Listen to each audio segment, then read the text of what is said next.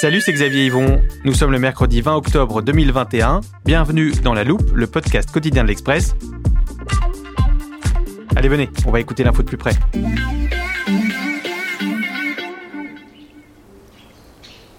Combien vaut une rivière? À combien estimez-vous le prix d'un faucon pèlerin? Et celui d'une coccinelle? Vous vous dites que ces questions n'ont aucun sens, que la valeur de la nature est intrinsèque, que les rivières ne s'achètent pas et qu'il est de toute façon impossible d'évaluer leur prix, sauf qu'il ne s'agit pas de les acheter, mais de les protéger. Pour ça, les entreprises pourraient bientôt devoir mesurer l'impact de toutes leurs activités sur la biodiversité, dans le but de réduire cet impact. Ça vous rappelle peut-être le fameux bilan carbone, obligatoire depuis quelques années pour mesurer et donc limiter les émissions de gaz à effet de serre des entreprises. On le calcule en tonnes équivalent CO2. Mais pour le bilan biodiversité dont je vous parle, il n'y a pas encore d'unité de consensus, pas de tonnes équivalent forêt par exemple, parce que la mesure des atteintes à l'environnement est un travail de fourmi et qu'elle soulève des questions d'ordre philosophique.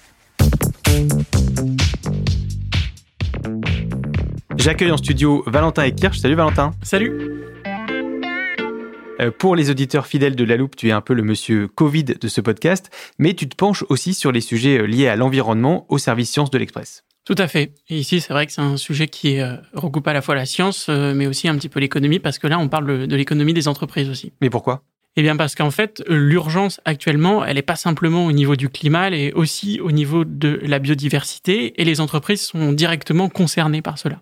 Aujourd'hui, euh, le forum euh, de Davos estime que euh, la moitié des richesses produites sur la planète dépendent de la bonne santé des écosystèmes. 50 ans après la création de ce rassemblement annuel dans les Alpes suisses, la protection de l'environnement sera l'un des sujets clés débattus par les chefs d'entreprise, les décideurs politiques, pour qui les questions environnementales font partie du top 5 des principales menaces à long terme pour l'économie mondiale. Ça, on le voit aussi en France. La Banque de France a aussi étudié cette question. Elle estime que plus de 42% de son patrimoine d'actifs dépend euh, de euh, la bonne santé euh, également des, écosystèmes.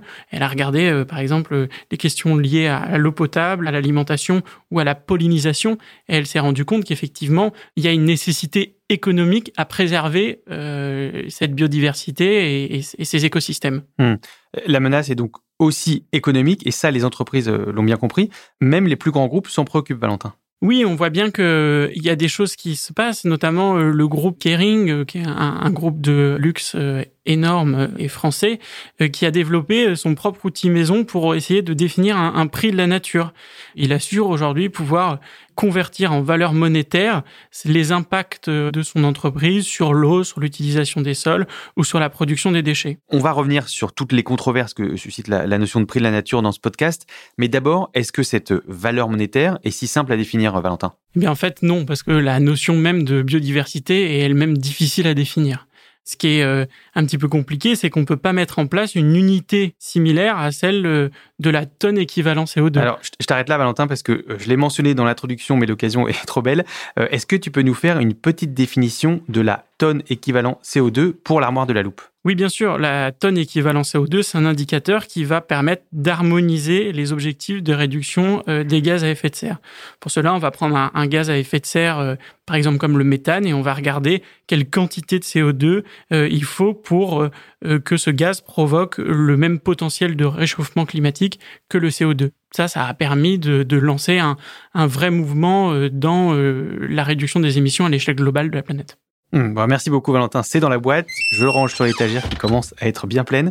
Tu nous disais qu'on ne pouvait pas mettre en place une unité du même genre pour mesurer les atteintes à, la biodiversité. Euh, pourquoi? Bien parce que quand on détruit une espèce, quand on euh, euh, pollue un cours d'eau, on le fait de façon locale, alors que quand on émet une quantité de CO2, cette quantité part dans l'atmosphère et, en fait a un effet global. Hmm. Ça, c'est un petit peu la, la difficulté aujourd'hui que l'on a. Et elle est renforcée aussi par le fait que euh, la cartographie de la biodiversité, euh, même si euh, elle progresse, on ne connaît que 10% des êtres vivants sur la planète. La jungle amazonienne, un des milieux naturels les plus riches de la planète. Un organisme composé d'une étonnante variété d'espèces animales et végétales dont la plupart n'existent pas ailleurs et dont beaucoup ne portent pas encore de nom. L'Ouest canadien, une terre indomptable, inhabitable même au-delà du cercle polaire, sauf pour quelques animaux résidents permanents ou temporaires. Donc c'est une matière beaucoup plus complexe que euh, les gaz à effet de serre et beaucoup plus dure à prendre en compte et euh, quantifier euh, le rôle de chaque espèce dans la manière dont la planète fonctionne, eh bien ça aussi c'est extrêmement dur. On pourrait dire euh, qu'est-ce qui est le plus grave entre la disparition d'une plante rare ou d'un rhinocéros? Hmm. Ça, c'est des questions qui se posent. Je vous l'avais dit hein, qu'on s'approcherait de la philosophie dans ce podcast. Vous l'avez compris, les données sont complexes, mais l'équation doit être résolue dans l'urgence et certains optent pour des calculs pour le moins cyniques. On vous raconte ça dans pile 30 secondes après ce message de notre partenaire. Êtes-vous bien installé pour écouter la loupe? Vous pourriez le faire à bord du nouveau SUV 100% électrique de Skoda, l'Enyaq iV. Surtout que pour les propriétaires de l'ENIAC Ivy, il y a plein d'avantages. Une offre pro Skoda dédiée aux TPE-PME avec maintenance, véhicules de remplacement et pertes financières incluses. Pas de taxes sur les véhicules de société, l'exonération de carte grise et surtout un bonus gouvernemental. Pour plus d'infos, rendez-vous sur skoda.fr.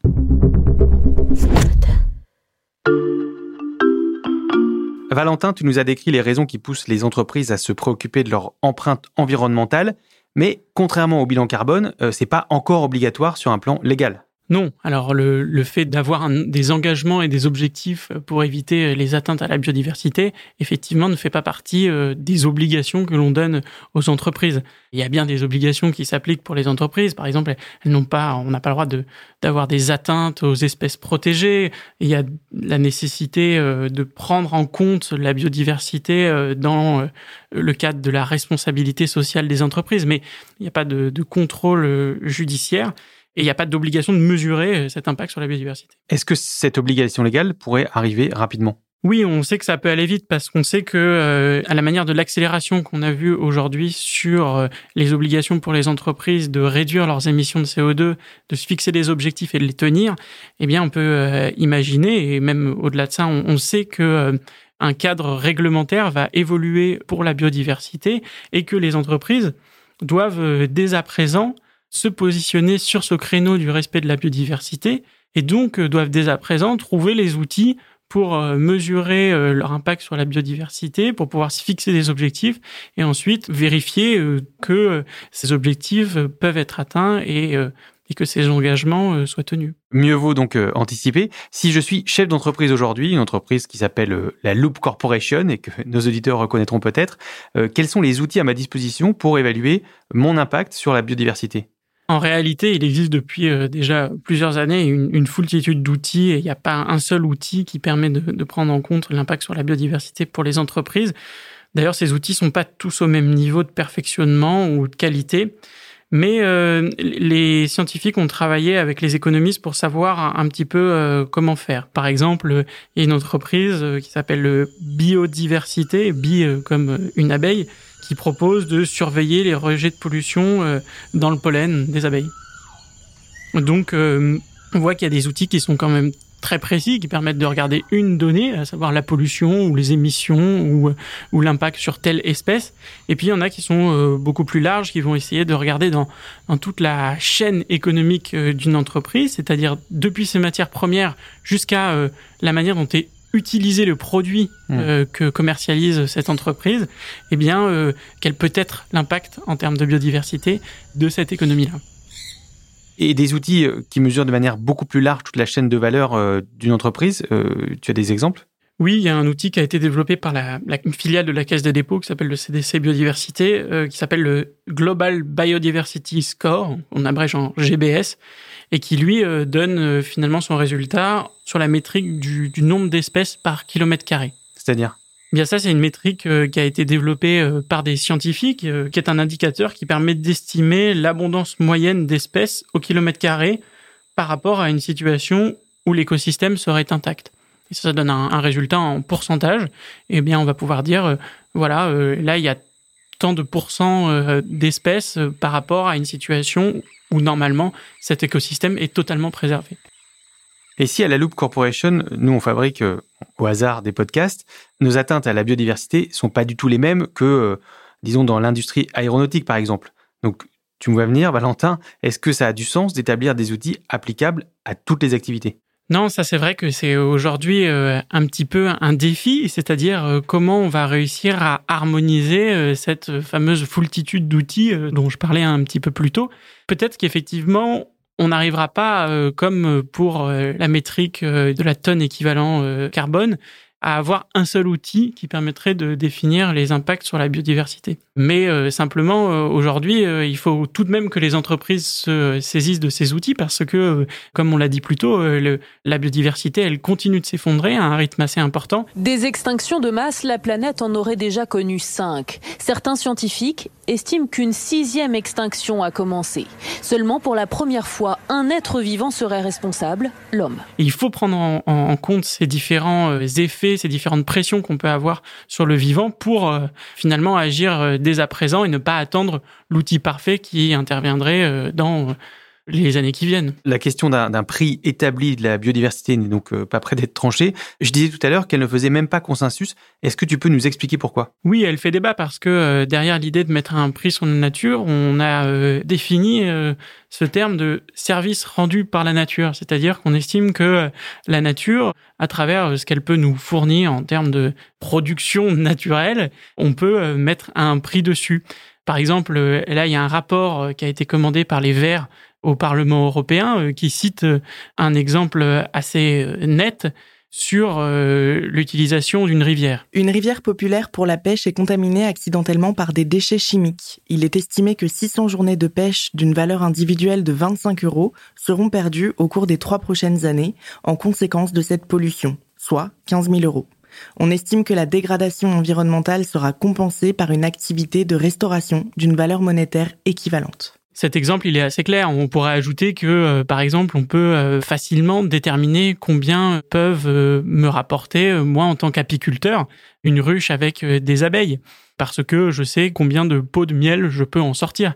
Je sais que si la perte de biodiversité se traduisait par la mort d'abeilles, eh bien, je pourrais perdre une partie de mon activité économique qui se traduirait par peut-être une dizaine de pots de miel en moins et donc tant d'euros en moins. Et ça, finalement, c'est une manière de chiffrer euh, le prix de la nature et le prix de la biodiversité, même s'il est euh, contestable. Hmm, parce que derrière cette question du prix, il y a celle de la, compensation de la destruction de la nature. Oui, l'idée, c'est de dire, bah, voilà euh, à combien j'estime les services rendus par cette nature et, voilà combien je vais investir ailleurs pour compenser cette perte de biodiversité que mon activité économique engendre. Sauf que l'on sait que la compensation, euh, même si on va, euh, par exemple, replanter des arbres que l'on a détruits à un endroit, eh bien, on va pas, euh, comme ça, reformer la biodiversité qu'on a détruit à un endroit. Parce que tu nous l'as dit, c'est très localisé. Oui, parce qu'effectivement, c'est très localisé. On ne sait pas si tel type de prairie qui a été détruite par l'artificialisation des terres pour construire une usine de je sais pas quoi va être exactement la même si on la déplace 100 km, 200 km plus loin.